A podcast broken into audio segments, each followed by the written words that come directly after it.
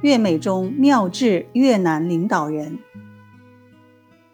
一九七三年十月底，岳美中曾为越南劳动党中央政治局委员阮良鹏治病。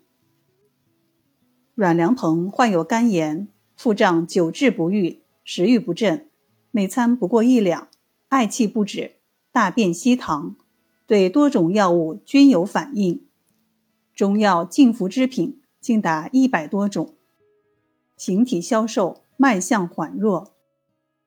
岳美中诊断后认为，关键在于脾肾受损太甚，化源不能滋生，就嘱咐先停服中西药物，即用滋生丸一剂，并且用剪刀将药物剪成粗末，每日煎服三钱，煮取两盅，早晚两次内服。